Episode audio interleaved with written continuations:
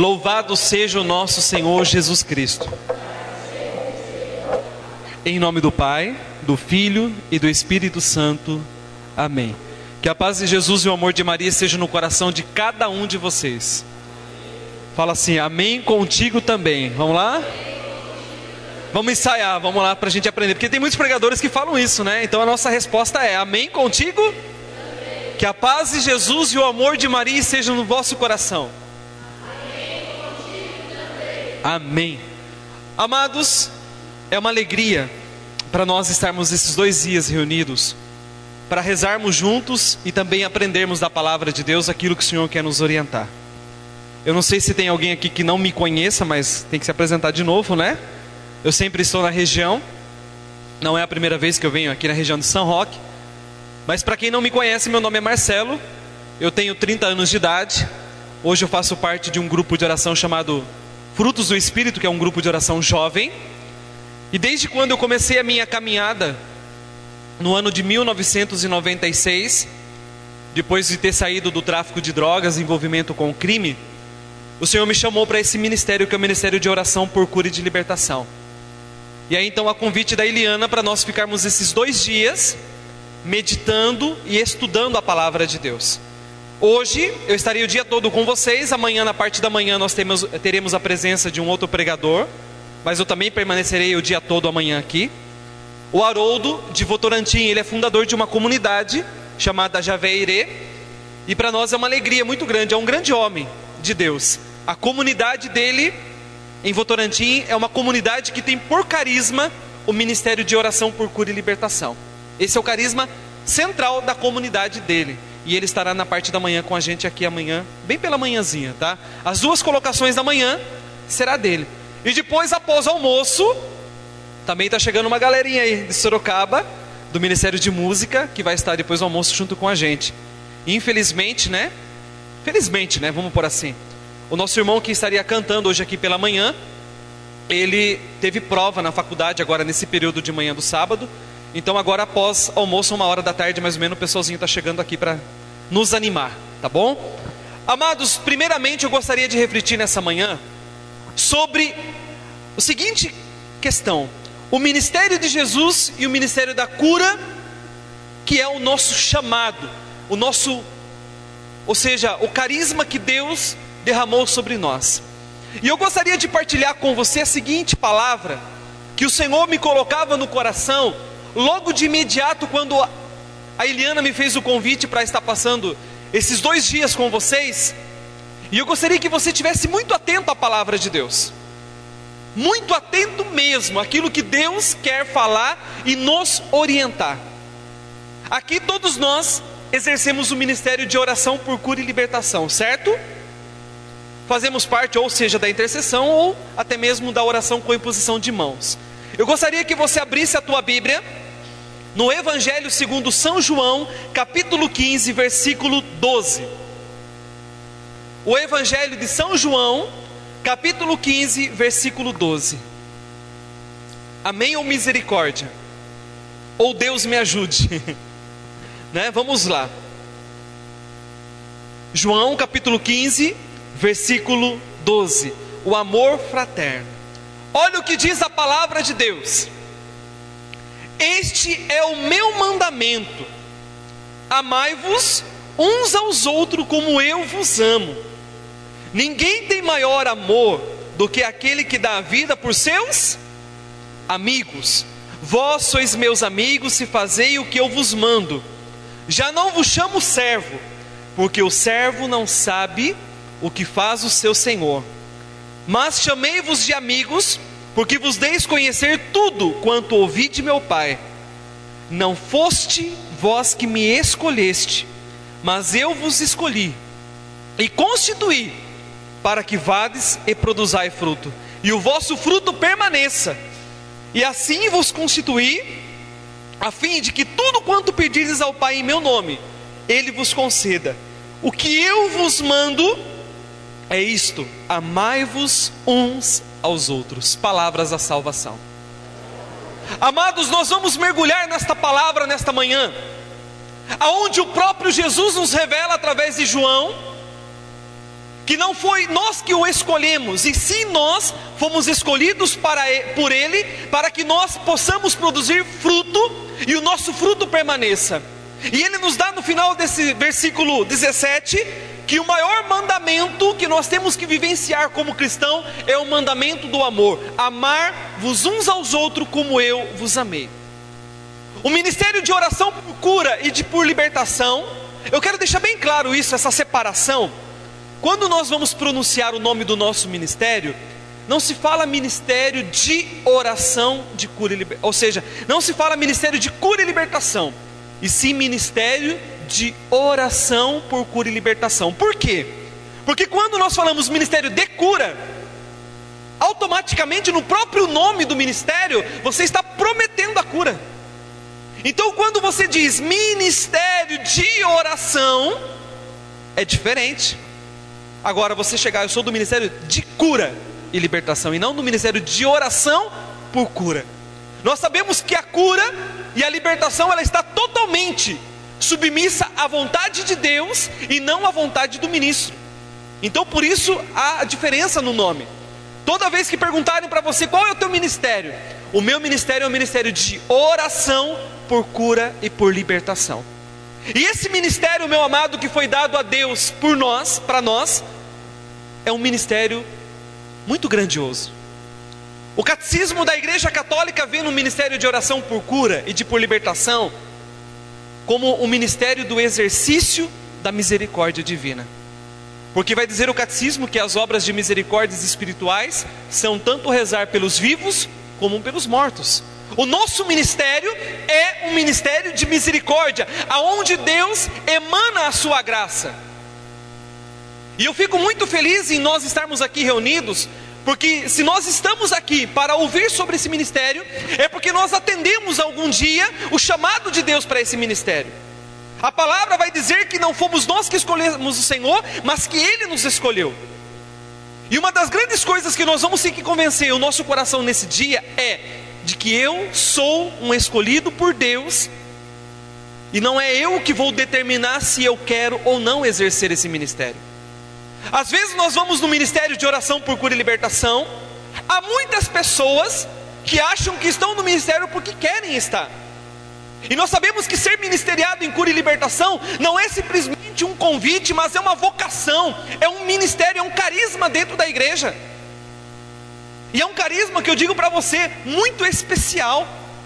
É a maneira de Jesus continuar a sua obra salvífica no meio de nós. Vai dizer o profeta Isaías, quando, vamos perceber assim, quando Jesus lá, quando ele foi ler o livro do trecho do profeta Isaías, que foram dado a ele no templo, chamaram Jesus ali, né? Vai dizer Lucas capítulo 4, versículo 18 e 19, fala isso.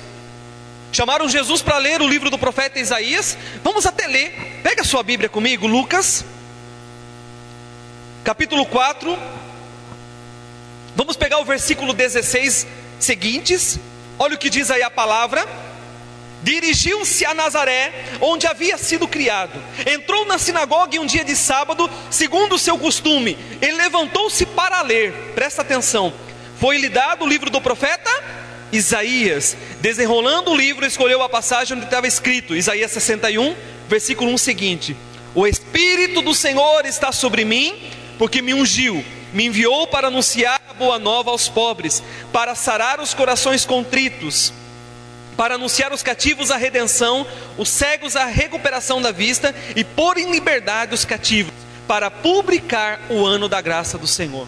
Aqui nesse momento, quando o próprio Jesus lê o livro do profeta Isaías, ele está verdadeiramente nos revelando qual é a sua missão, que é libertar os cativos e sarar os corações contritos.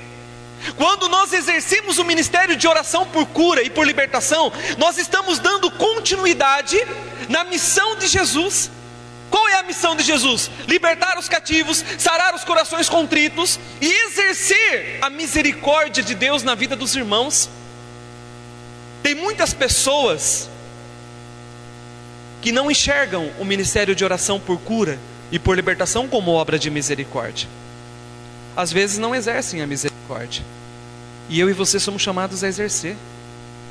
É um ministério que Deus colocou ao nosso coração para verdadeiramente emanar do nosso peito o amor de Deus na vida dos irmãos. Porque ninguém conseguirá, conseguirá ver curas, sinais, prodígios, se não for movido pelo amor e pela compaixão. Às vezes, porque ministério, ele só, só se torna ministério quando nós temos o exercício contínuo de um carisma, que é o carisma da cura e o carisma da libertação. Quando nós fazemos parte de um atendimento como um plantão de oração, temos uma frequência semanal de exercer um carisma, automaticamente isso vira ministério. Todos nós temos os dons do Espírito Santo. Foi derramado pela efusão em nós, no dia nosso batismo. Foi confirmado no crisma, mas ele só se torna ministério quando eu exerço ele com continuidade. E nós aqui somos ministeriados, mas ministeriados acima da cura e da libertação para o amor, para amar. É uma forma que Jesus achou de curar o seu corpo místico, curar a sua igreja. Nós sabemos que dentro da igreja, numa visão mística, nós somos o corpo de Cristo. E nós sabemos que a cabeça dessa igreja é o próprio Deus. E nós sabemos que, como nesse corpo há muitos membros, e nós sabemos que a mão não faz a função do pé, e o pé não faz a função dos olhos, cada um tem o seu lugar dentro do corpo místico da igreja, que é o corpo, ou seja, nós aqui, e nós fomos chamados para esse ministério de levar a cura ao corpo místico de Jesus, que é a igreja. Então é um chamado muito forte. Às vezes tem pessoas que entram para o ministério de cura e libertação, às vezes pensam até mesmo em desistir, pensam em abandonar, se sentem na incapacidade de exercer o ministério. Só que eu quero dizer para você, meu amado, que não foi você que fez a escolha. O carisma foi dado por Deus a você para você exercer a misericórdia e o amor. Quando nós nos negamos a orar por alguém, quando nós nos negamos verdadeiramente de deixar-se usar por Deus, desculpa, eu estou faltando com caridade para com o irmão. Porque uma das maneiras de Deus amar o seu povo, uma das maneiras de Deus curar o seu povo, uma das maneiras de Deus exercer a misericórdia para o seu povo, é através de um simples homem e uma mulher como eu e você. É através de nós. Deus te escolheu, meu amado. Você tem um ministério, você tem um chamado, você tem uma vocação. Eu vou dar um exemplo do ministério sacerdotal. O padre, quando ele sente o chamado vocacional, né? Ele sente esse impulso do Espírito Santo dentro do teu coração para ir para o sacerdócio. Por mais que depois que ele tenha sido ordenado padre, se ele deixar a batina, deixar o clero, ele jamais deixará de ser padre. Se Deus chamou você para o ministério de cura, de oração por libertação, esse carisma sempre vai te acompanhar, porque é graça de Deus na tua vida. O carisma do ministério de oração por cura e libertação nada mais é do que um fruto da manifestação do poder de Deus, do Espírito Santo. Quando nós oramos pela cura de alguém, nós nos compadecemos, nós sofremos com a pessoa, porque ter compaixão é sofrer com isso é compaixão. Eu digo até que o ministério de oração por cura é o ministério da caridade, porque você empresta o teu ouvido para que o irmão escute. E aí você empresta o teu ouvido, porque o teu ouvido já não é mais o teu ouvido, mas o ouvido de Jesus. E ali, ouvindo em nome de Jesus aquela pessoa, eu posso dizer para você que metade da cura acontece na conversa. É assim ou não é? Às vezes vem pessoas no nosso atendimento ela gasta ali mais ou menos um tempo desabafando com você, e quando você fala, irmã, vamos orar, estou melhor. Por quê? Porque nós estamos exercendo a caridade, nós estamos exercendo o amor de Deus na vida dos irmãos. E isto não é uma brincadeira, é uma forma de Deus usar para o amor. E às vezes, no meio do caminho, claro que nós somos bombardeados de problemas, dificuldades, perseguições, críticas, sentimento às vezes de inferioridade, de se sentir pequeno perto do irmão.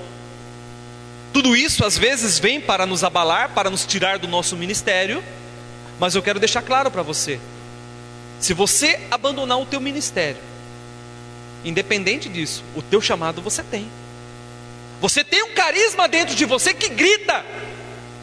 Deus está gritando dentro de você: meu filho, eu preciso de você. Você já parou para pensar, meu irmão?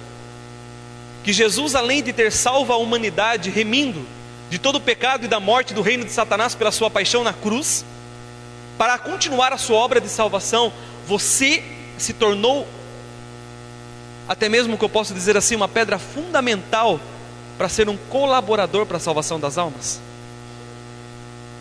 Jesus ele não quis fazer tudo sozinho, ele quis precisar de você.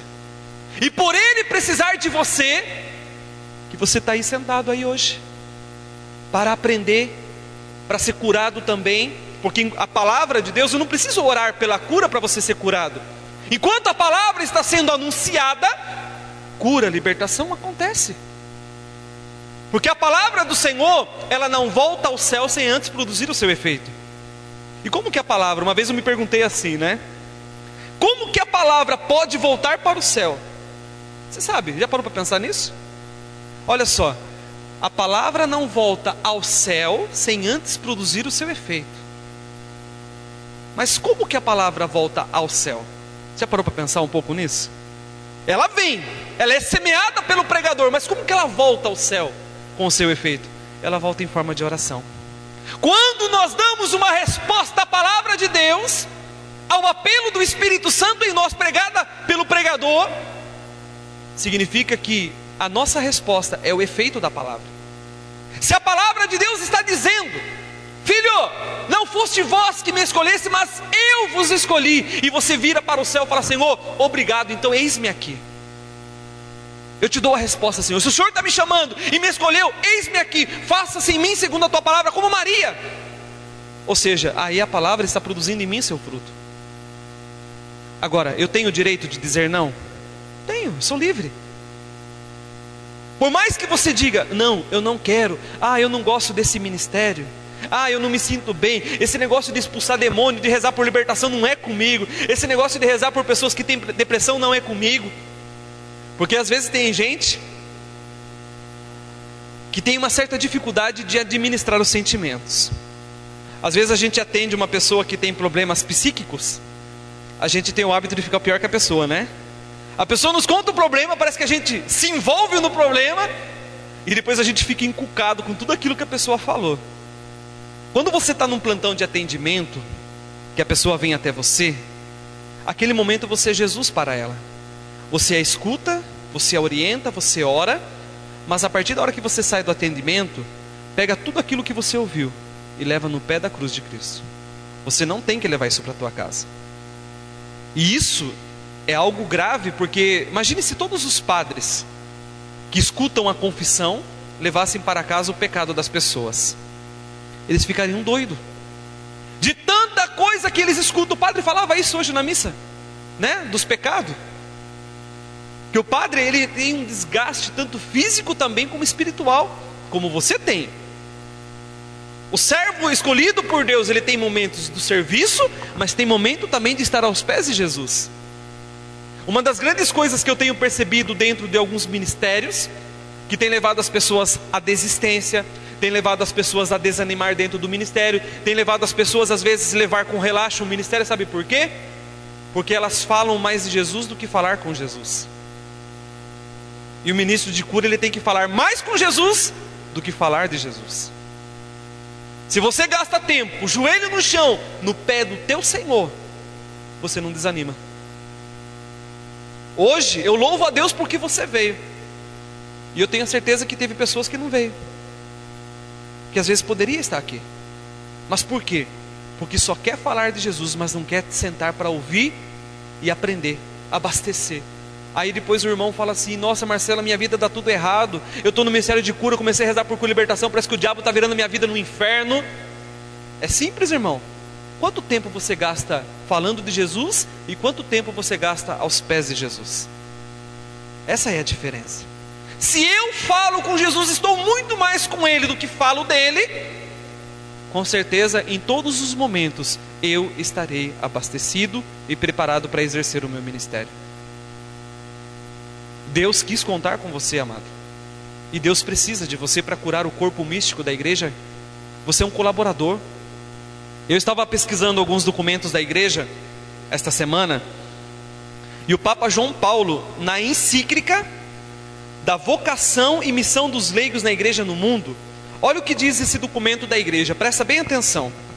Os fiéis leigos, porque esse documento escrito pelo Papa João Paulo, essa encíclica, ela fala da sua vocação e da sua missão como leigo. Você não é do clero, você não tem, você hoje que é pai, você é mãe, você não teve a vocação chamado para ser uma irmã religiosa, mas você como leigo dentro da igreja, dentro do corpo de Cristo, você tem uma missão. Você não foi simplesmente lançado dentro do corpo de Cristo para ficar sentado aí dentro, não. Sentado no banco, bebendo, né? Tem gente que é assim, carismático às vezes só fica engordando. E vem Espírito Santo, e vem Espírito Santo, e vem Espírito Santo, mas dado o Espírito Santo, nada. Ele só se abastece, mas para quê? Ele só pede, para quê? Para não reproduzir? Mas olha o que vai dizer o Papa. Marque bem o nome do documento: Vocação e Missão dos Leigos na Igreja e no Mundo. O Papa vai dizer assim: os fiéis leigos participam dos mundo sacerdotal pelo qual Jesus ofereceu a si mesmo sobre a cruz e continuamente se oferece em celebração da Eucaristia para a glória do Pai e para a salvação da humanidade. Incorporados em Cristo Jesus, os batizados, eu e você, unem-se a Ele e ao seu sacrifício na oferta de si mesmo e de todas as suas atividades. Desse modo, os leigos, agindo em toda parte santamente como adoradores, consagram ao Deus e ao próprio mundo a participação do munus profético de Cristo, pelo testemunho da vida e pela força da palavra, proclamou o reino do Pai, habita e empenha os fiéis leigos a aceitar na fé o Evangelho e anunciá-lo com a palavra e com as obras, sem medo de denunciar corajosamente o mal, unido a Cristo, o grande profeta, e constituídos no Espírito, testemunhas de Cristo ressuscitado. Você é chamado a ter um desempenho tanto de palavras como de obra, de ser anunciador.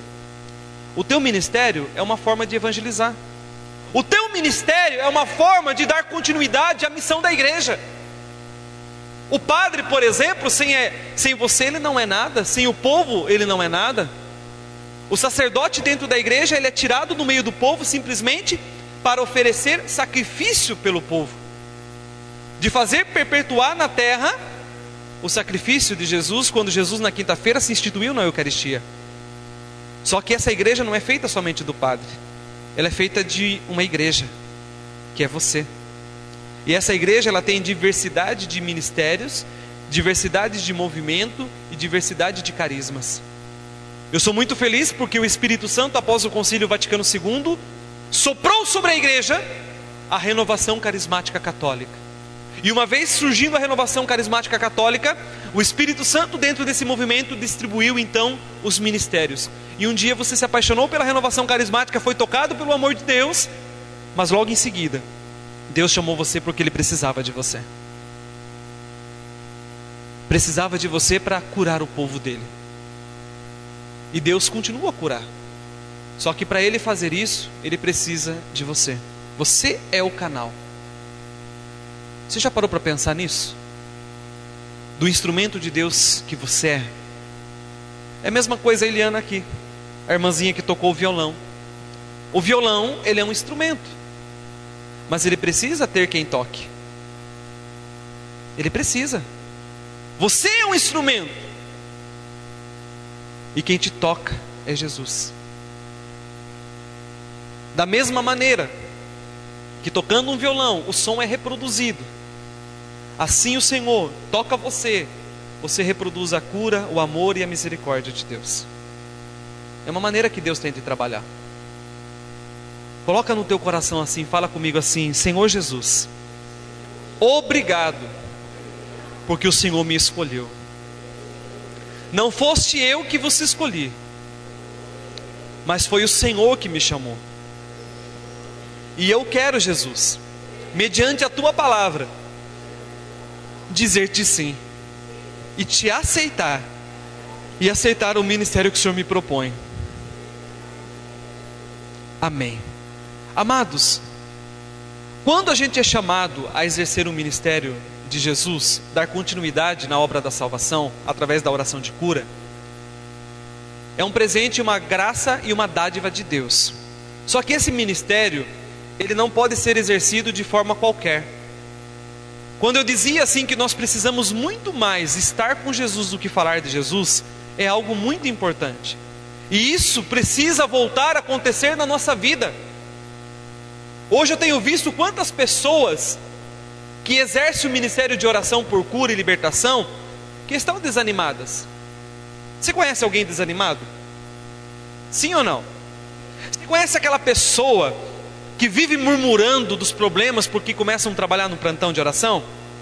Você conhece pessoas que cada dez palavras que ela fala, pelo menos seis é de reclamação?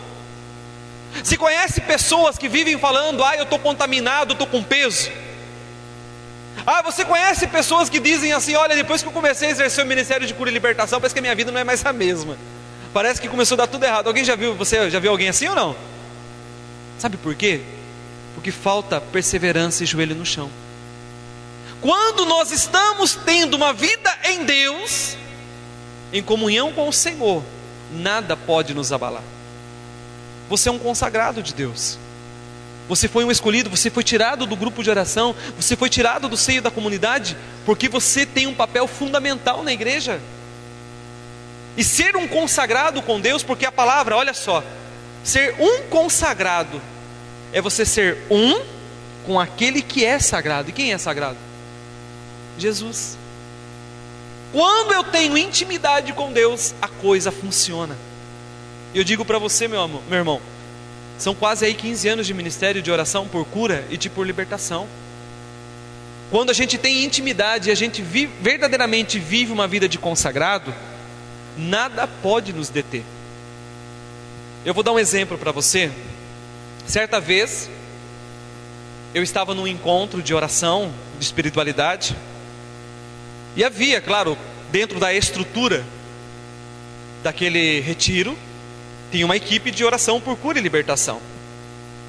E eu me lembro que eu estava participando do encontro, então tinha a sala de intercessão e a sala do ministério de atendimento, caso alguém precisasse de oração, ia para lá. E eu me lembro que estava numa hora de intervalo, eu escutava alguns gritos dentro de uma sala. E eu ficava pensando comigo, quem será que está gritando desse jeito? Será que tem alguém possesso, alguém passando mal no encontro? E aí eu entrei na sala para ver o que estava acontecendo. E tinha um rapaz que precisou em torno de uns oito homens para segurá-lo. E eu vi aqueles ministros de cura apavorados. E eu olhava para eles, um olhava para o outro, e eles com os livrinhos de oração, estendendo a mão, repreendendo, e o diabo dando risada. Que estava. Aí quando eu entrei na sala, alguns irmãos não sabiam nem que eu orava por libertação, por cura. Eu sei que o irmão me pegou pro braço e falou assim: viu, você não pode ficar aqui na sala, você pode pegar contaminação.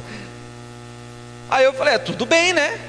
Aí eu peguei, quando eu estava saindo da sala, Jesus falou assim para mim: volta lá, você é meu servo, volta lá. Aí quando eu cheguei naquela sala, tinha lá os rapazes, um, um jovem deitado no chão, todo torto. E depois eu fiquei sabendo por boca de outros e terceiros que já faziam mais de duas horas que eles estavam ali rezando. E eu coloquei a mão na cabeça do jovem e eu usei a seguinte palavra: em nome de Jesus. Satanás, vai embora. Eu não precisei gritar. Porque o diabo ele não é surdo, sabia? O diabo não é surdo. A autoridade do ministro vem da intimidade com Deus. Você pode gritar à vontade que o diabo vai dar risada na tua cara, se você não tiver intimidade com Deus. Eu já vi gente orando por libertação que dá cada grito: sai agora! Oh, glória, né? Vai embora! né? Do jeito que ele gosta, ele gosta de show, de espetáculo.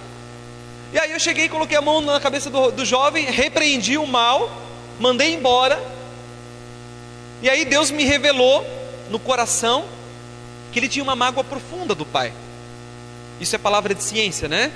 E quando eu percebi que ele tinha mágoa do pai, eu dei um abraço nele e falei assim: Filho, em nome do teu pai, eu te peço perdão. Porque aquela mágoa era tão grande que se tornou uma brecha para que o mal entrasse. E o mal então estava escravizando aquele rapaz e ele não conseguia perdoar, então o, o mal se manifestava na oração de libertação. Depois ele veio me confidenciar que quando tinha retiros de espiritualidade, nos momentos de oração de libertação, ele se retirava do retiro porque ele não conseguia ficar lá. E aí, depois que foi feito aquele momento de oração de autoridade, foi feito aquele momento de oração por cura interior, que o jovem se levantou. Aí veio dois servos me conversar comigo, os dois servos que estavam lá duas horas. Né? Tinha mais servos, mas veio só dois conversar comigo perguntando assim para mim: Marcelo, desculpa da pergunta, que, você fez lá na sala? Nós ficamos duas horas lá, você não gastou nem cinco minutos. Aí eu perguntei para essa pessoa assim: quanto tempo você gasta diante de Jesus? E aí ela ficou pensando um pouco, e eu falei assim para ela, falei, meu amada, é, meu amado, né? Quanto mais tempo você gasta diante de Jesus, maior é a autoridade de Deus sobre a tua vida.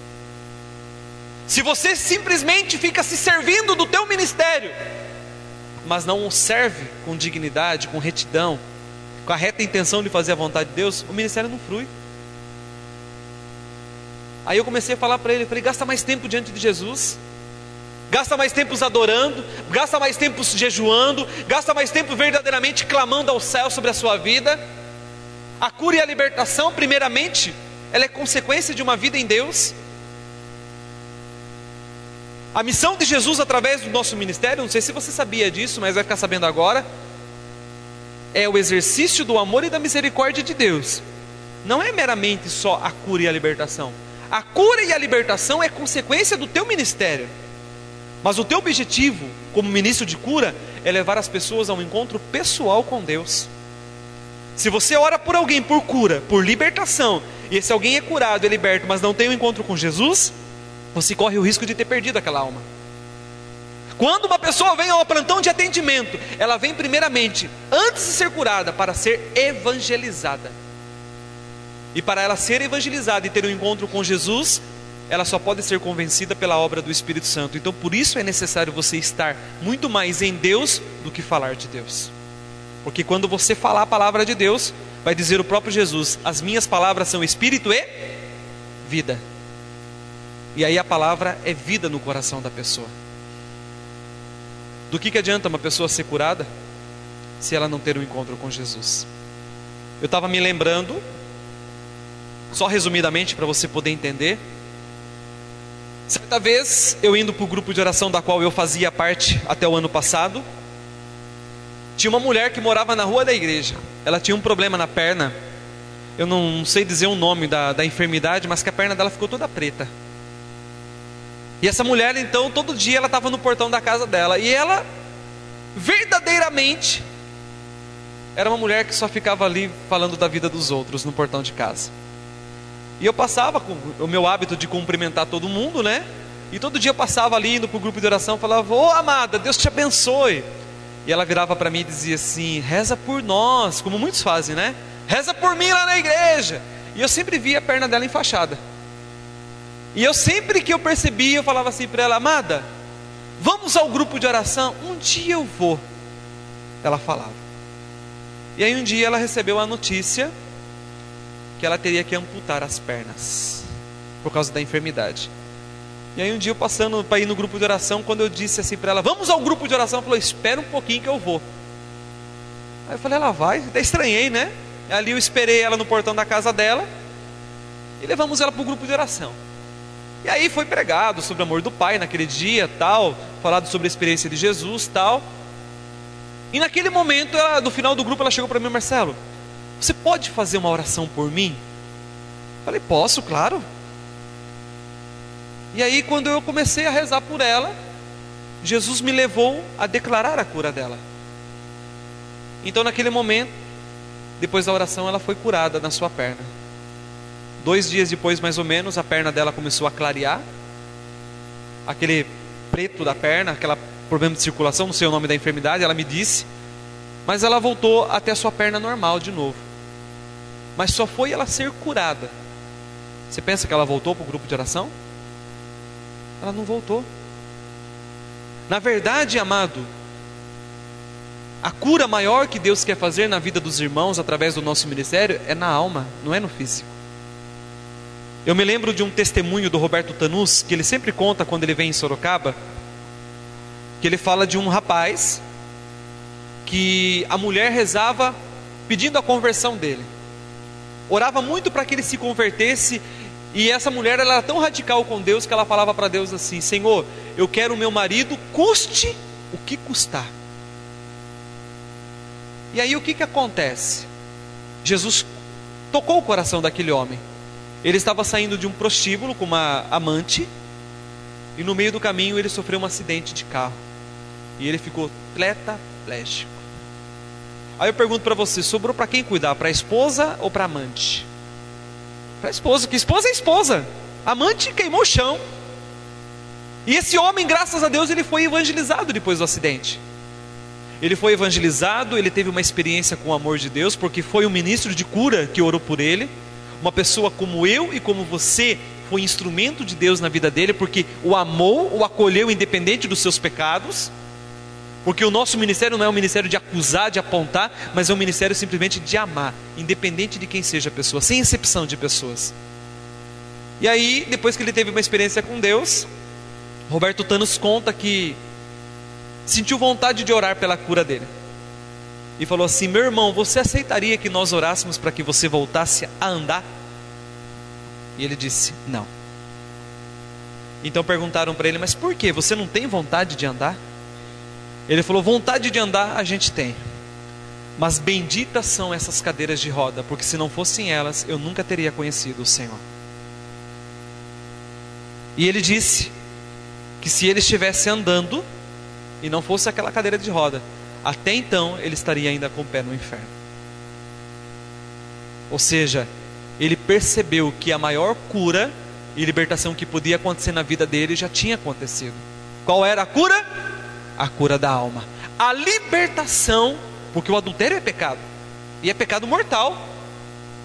Vai dizer o catecismo da Igreja Católica no parágrafo 1035 a seguinte frase: que as almas daqueles que morrem em estado de pecado mortal não são nem julgadas, elas descem imediatamente a sofrerem as penas do inferno. Você tem noção do que é isso? Um pecado grave pode te levar para o inferno. Eu acho tão lindo o ministério de oração por cura, porque às vezes vem pessoas aos nossos atendimentos que contam coisas para nós que não tem coragem nem de contar para um sacerdote. Pessoas que vêm até nós e nos contam algo que às vezes nem o sacerdote sabe. E isso é algo muito precioso. Você tem um sacerdócio, meu irmão, a zelar. Você é sacerdote, profeta e rei pelo seu batismo. Você tem um chamado, você tem uma vocação. Você não recebeu o batismo para ficar guardado o Espírito Santo em você. Você não foi crismado, porque o crisma o que é? É a confirmação do batismo e o envio da igreja. Você foi enviado para quê? Para ser instrumento. Quando você diz não aos carismas e às graças de Deus na tua vida, você corre o risco de negar Jesus. É que nem a parábola dos talentos. Um dia Deus vai pedir conta para você. E aí? Eu te dei esse talento, o que, que você fez com ele?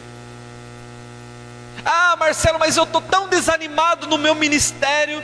A palavra desânimo não deve ser usada, porque a palavra desânimo quer dizer sem alma, e você tem alma. O significado da palavra desânimo é sem alma. Você não tem alma, não? Hein, ô bendito? né? Tem tanta gente que às vezes, ah, eu não aguento mais, tal, só fica murmurando. Não sabe sofrer com Jesus. A pessoa que murmura, a pessoa que reclama, é a bendita pessoa que não sabe dividir os problemas com Jesus. Ela tem tudo para ela. Quando uma pessoa ela é dependente de Deus, até o jeito dela sofrer é diferente. Ela louva, ela agradece, mas murmura não, porque ela sabe em quem ela colocou a confiança dela. Você sabe em quem você pôs a sua confiança? Por que reclama tanto então? Se você sabe em quem colocou a tua confiança, por que empurrar o teu ministério com a barriga?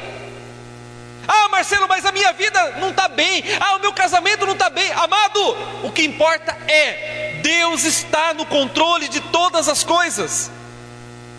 Ah, na minha vida eu não posso exercer a misericórdia de Deus porque não dá para mim, eu preciso de um tempo do plantão de oração. Na minha família tem problema de saúde, tem problema disso, problema daquilo. Amado, cuida das coisas de Deus que Deus se encarrega de cuidar das suas.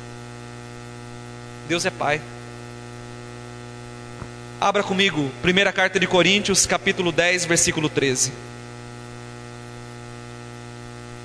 Amém? 1 Coríntios capítulo 10, versículo 13.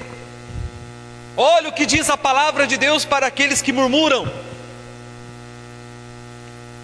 Portanto, quem pensa estar de pé, veja que não, não caia. Olha o 13: Não vos sobreveio tentação alguma que ultrapasse as forças humanas. Presta atenção nisso, meu irmão. Deus é fiel. Não permitirás que sejais tentado além das vossas forças, mas com a tentação ele vos dará meio de suportá-las e sairdes dela. Vamos traduzir a palavra tentação aqui pela palavra provação. Olha o que diz: Não vos sobreveio provação alguma que ultrapasse as forças humanas. Deus é o que? Fiel. Não permitirás que sejais provados além de vossas forças, mas com meio da provação, ele vos dará meios de suportar e sair dela. Todas as vezes que eu bato no peito e falo, não consigo, eu não posso, eu não vou, eu estou declarando Deus infiel. A minha vida precisa estar em consonância com a palavra de Deus. A minha vida precisa ser regrada na palavra de Deus. Se eu acredito que Deus é fiel e Ele não permitirá eu passar uma prova muito maior do que aquela que eu não possa suportar, amado, Deus não permite. Você pode estar vivendo um momento de doença na família, você pode estar vivendo um momento de crise no casamento, pode ter certeza, Deus vai te dar meio de suportar e sair dela, porque é a palavra de Deus, é lei, é palavra, é princípio eterno. Deus disse e está dito ou a palavra de Deus é mentirosa? Deus não é fiel? Agora eu pergunto para você: você tem sido fiel? No teu ministério, na tua entrega, no teu abandono, de se gastar, de se consumir pelos irmãos? Porque não é fácil, eu sei disso. Muitos de nós que estamos aqui estamos machucados, precisando de um bálsamo de amor de Jesus no nosso coração. Mas muitos de nós nos ferimos por consequência de nossas atitudes. Deixando bem claro uma coisa, meu irmão: nem tudo é o demônio. O que tem de servos dizendo que está contaminado, que está minado, que o diabo está fazendo a sua vida um inferno? Para com isso. Você tem que exaltar o poder de Deus e a dignidade de Jesus na tua vida e não o poder de Satanás. Ah, mas eu estou com peso, depois que eu comecei no plantão, tudo é pesado. Irmão, vai no médico, a ver se tem problema de coluna e acha que é peso do demônio. É verdade. Ah, se todos os males do mundo fossem só o demônio, não? O ser humano é isento de qualquer pecado, né?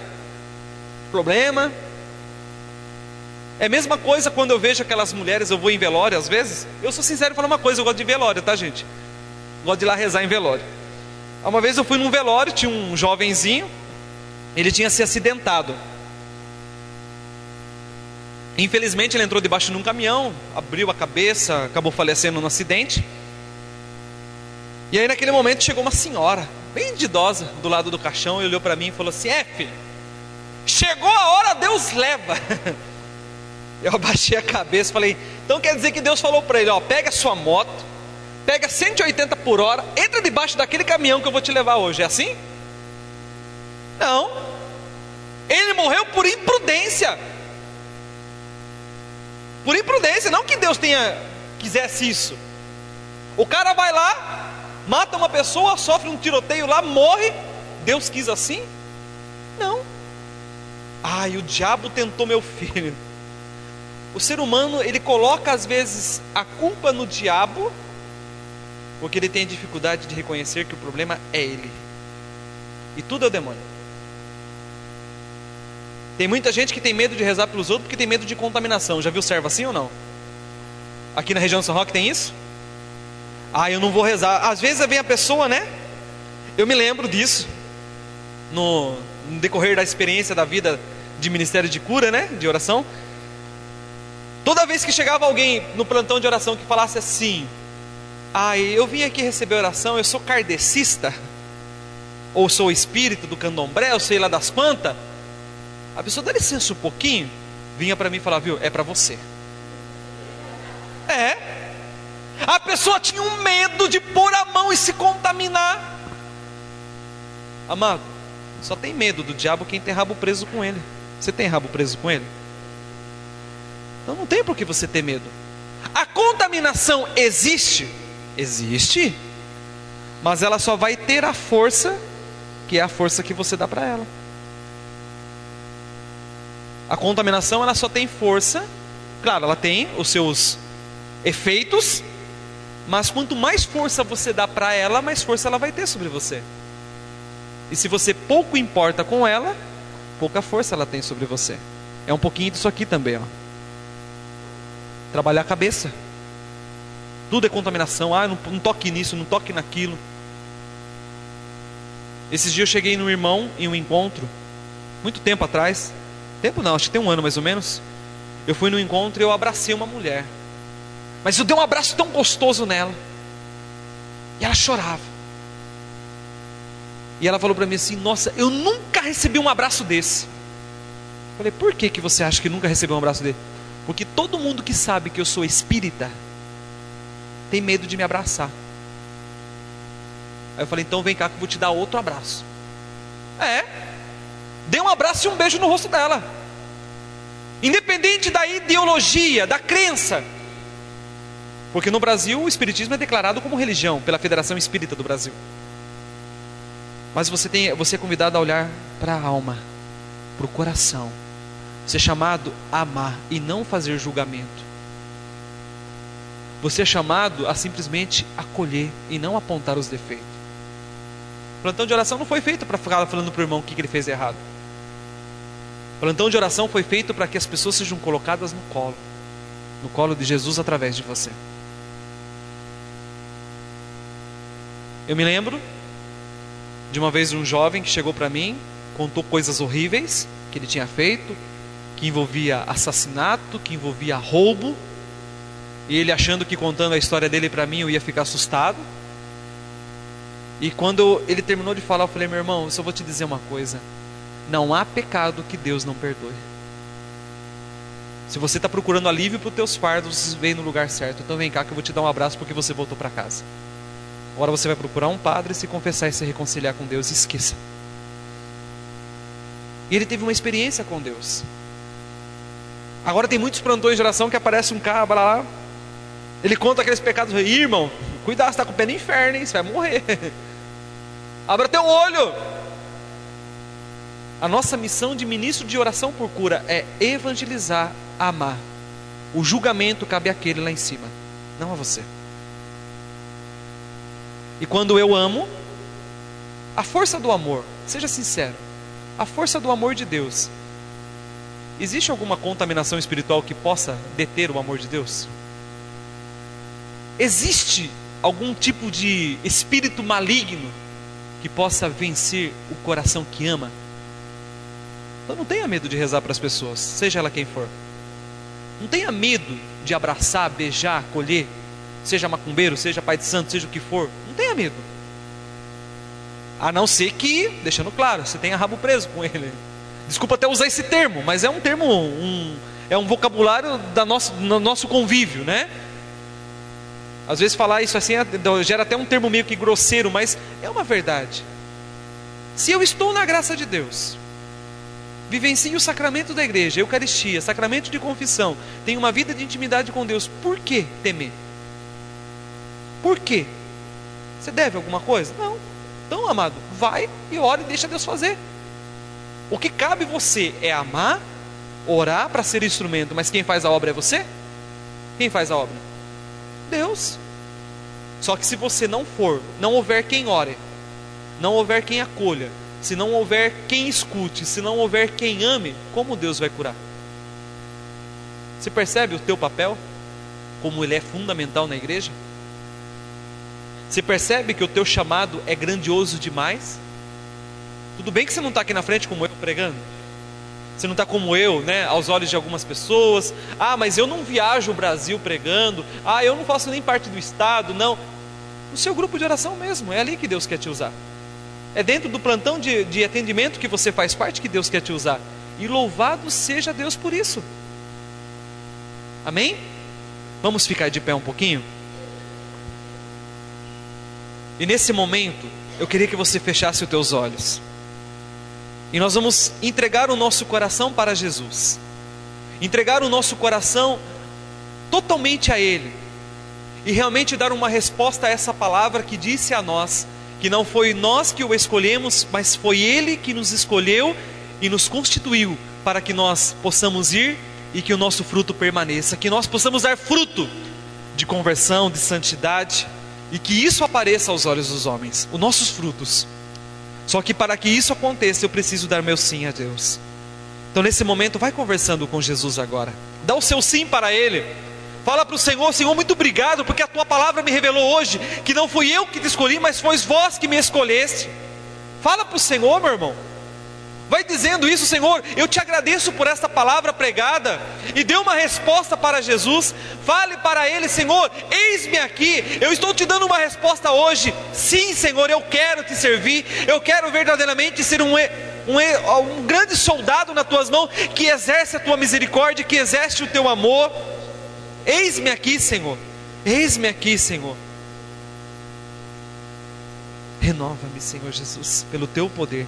Coloca a mão no teu coração e fala assim: Senhor Jesus, eis-me aqui para fazer a tua vontade. A tua palavra, Jesus, me revelou que não foi eu que te escolhi, mas foi o Senhor que me chamou, porque o Senhor deseja usar de mim para sarar o teu povo, para curar o teu povo. Por isso, Senhor Jesus, hoje neste encontro, eu te dou a minha resposta. Eu quero ser instrumento teu. Quero ser instrumento. Você que tem andado, meu irmão, abalado, você que tem andado assim, com desânimo, com vontade de desistir do teu ministério, renova o teu ministério com Jesus hoje. Fale para Jesus: Jesus, eu quero te servir com intensidade. Eu tenho problemas, Senhor, eu tenho dificuldades, eu tenho desafios, mas eu quero, Jesus. Porque o Senhor quis contar comigo na obra de salvação, o Senhor quis contar comigo para salvar o teu povo. Diga para o Senhor agora: Eu quero, Senhor. Eu quero, Senhor. Eu quero, Senhor. Eu quero, Senhor, fazer a tua vontade. Vamos cantar isso. Renova-me, Canta isso. Senhor Jesus. Já não quero ser igual. Diga mais uma vez: renova-me, Senhor Jesus. Renova-me, Senhor Jesus. Põe em mim teu coração. Diga isso, porque tudo que há Porque tudo que há dentro de mim dentro de mim oh, oh, precisa ser mudado. precisa ser mudado, Senhor. Porque tudo que há Porque tudo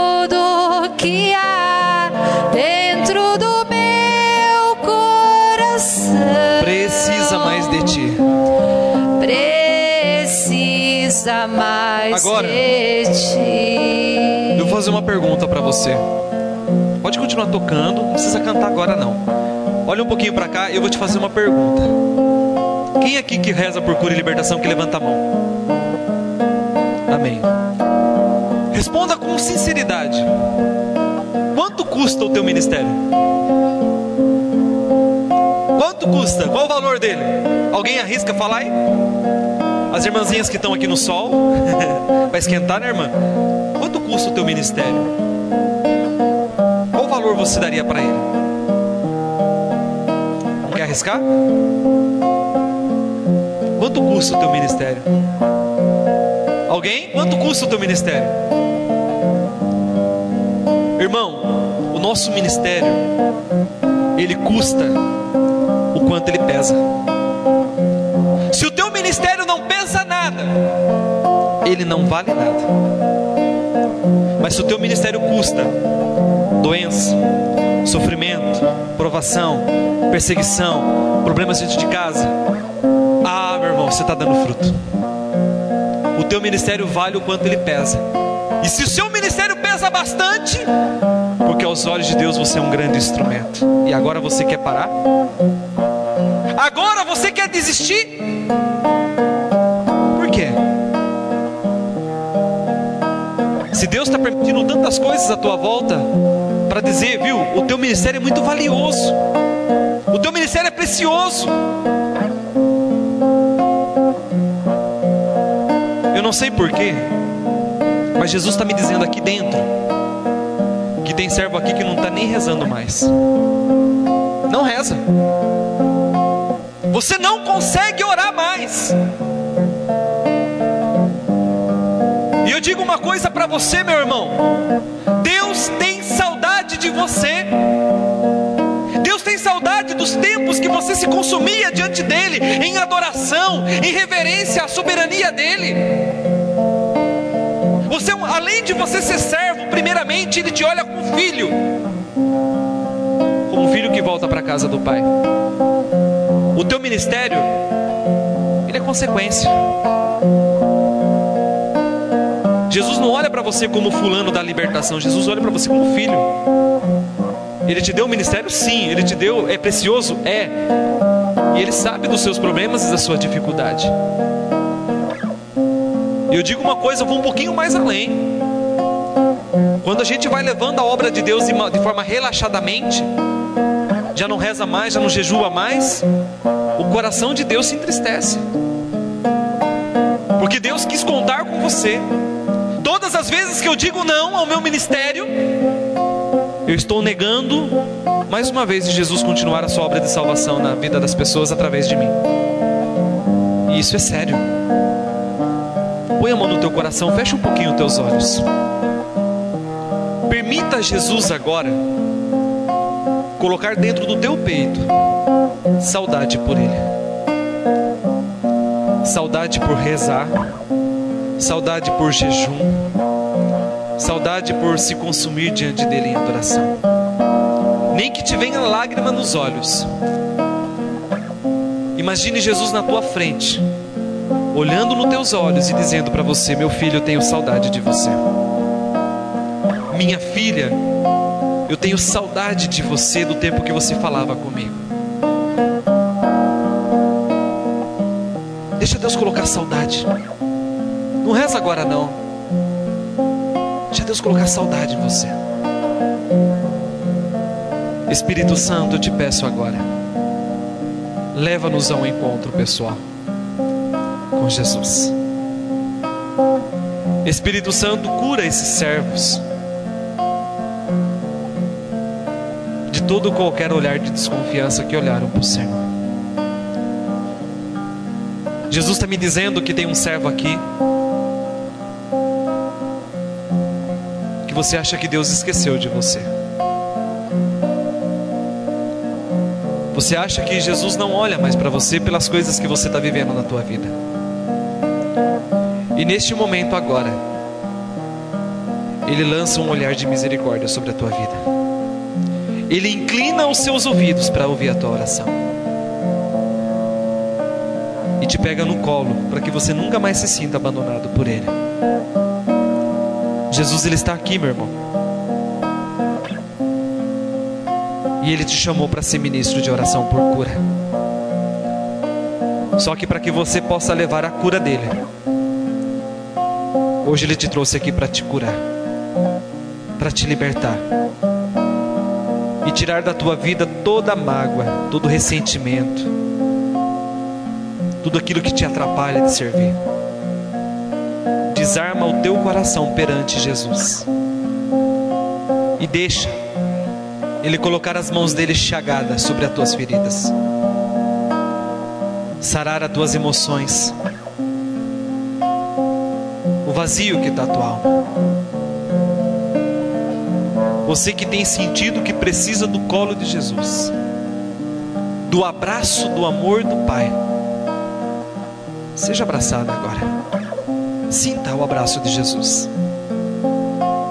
Sinta o abraço de Jesus te envolvendo.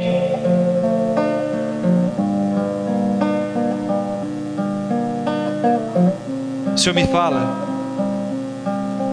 de uma pessoa aqui que ainda esta semana que passou, alguém perguntou como que estava a tua vida. E você falou para essa pessoa que a sua vida estava uma desgraça. Tua vida não está uma desgraça, porque você é uma bênção de Deus.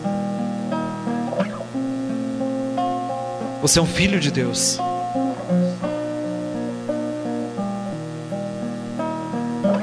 Vamos cantar isso de novo. Renova-me, Senhor Jesus. Canta isso. Renova-me, Senhor Jesus. Já não quero ser igual. Renova-me, Senhor Jesus. Renova-me,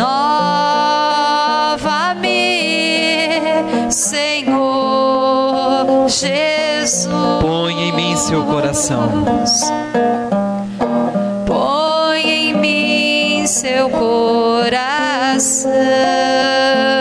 Canta para valer agora, porque tudo que há.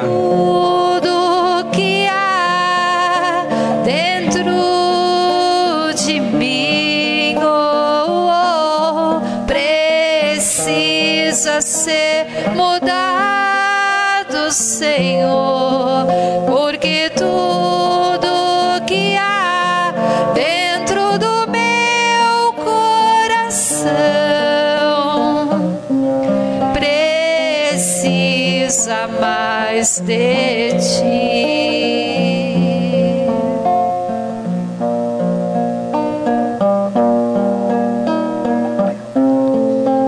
Olha para cá.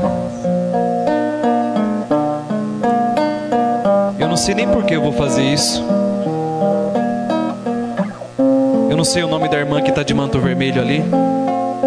Como que é seu nome? Oi? Jesus manda dizer para você que não há motivo de você se desesperar. Que Ele está no controle da tua vida. E todas as vezes que você chorou sozinho, Ele tem escutado. As suas lágrimas são a oração que você não consegue fazer. E Ele tem acolhido as suas lágrimas como em forma de oração. Ele lança sobre você, sobre a tua vida, um olhar de misericórdia, porque Ele te ama. Dá um abraço nela, você que está aí perto. Coloca a mão no teu coração, canta mais uma vez, porque tudo que há dentro de mim. Canta isso. Porque tudo que há dentro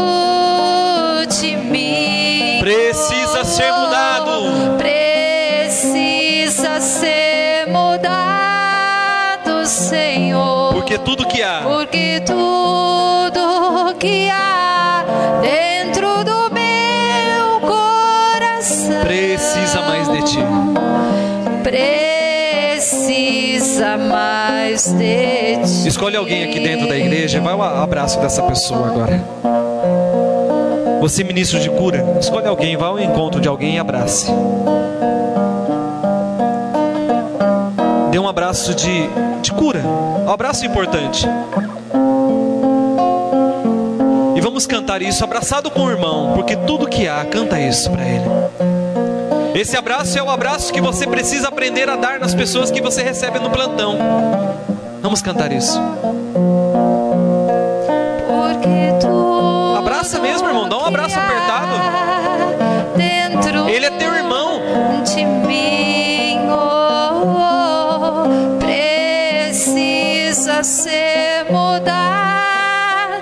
Senhor, porque tudo que há dentro do meu coração Precisa.